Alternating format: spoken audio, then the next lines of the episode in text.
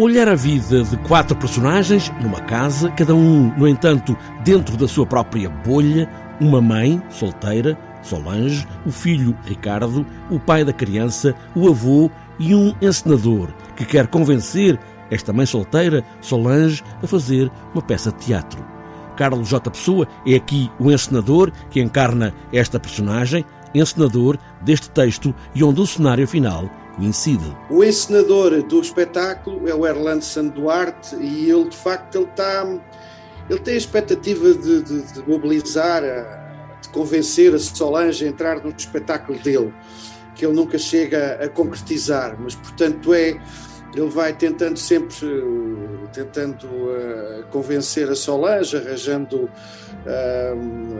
tentando seduzi-la para um espetáculo que ele quer fazer, mas que de facto nunca chega a conseguir fazer. Aquilo que ele consegue é, é, o cenário, ele só chega ao cenário, que aliás depois é o coincide com o cenário do espetáculo, mas não se chega a fazer o espetáculo que gostaria de fazer com a Solange. Carlos J. Pessoa acaba por confessar que tudo se tornou uma tragédia quando ninguém consegue ajudar na educação do filho Ricardo, o egoísmo em que cada um se fecha, pensando apenas na sua própria vida. Tragédia no sentido em que todos eles partilham uma, uma, uma ubris, um excesso, excesso esse que tem, tem, tem a ver de facto com essa questão do egoísmo.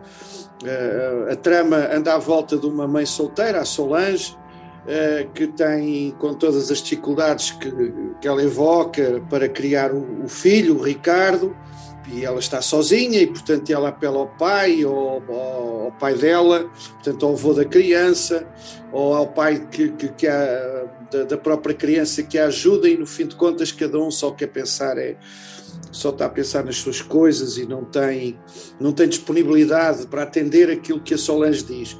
Por outro lado, ela própria também entra, ela também tem o teu seu próprio, também entra numa num, num, num excesso, não é? Que no caso tem a ver com a dificuldade que ela tem também estabelecer pontes com os outros que a rodeiam, não é? Pontes com os outros, com todos, e é por aqui que segue este texto, com a criança, que nunca aparece, que fala apenas pelos relatos da mãe. Sentem-se aqui nesta mesa.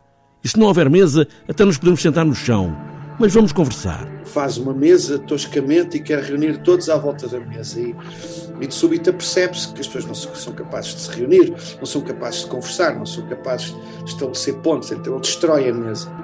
Ele inicia, faz um, tem um gesto catártico, um gesto de, de raiva e ao mesmo tempo de impotência, mas também para ele é um, é um gesto de libertação e que é um gesto essencial para se perceber e ele depois diz, se calhar é melhor a gente sentar-se no chão a ver se conseguimos, se conseguimos levar, a, levar a, cabo alguma, alguma coisa em comum. É? E, portanto, hum, este partir da mesa da parte do Ricardo é uma da criança, e nós sabemos isto em diferido, sabemos isto pela Solange, pela mãe, e isso afeta profundamente a mãe, ela, ela cai em si, ela percebe que ela própria também tem também não consegue. O suicídio da mãe solteira, pensa ela, pode dar ao filho a possibilidade de encarar um mundo desconhecido.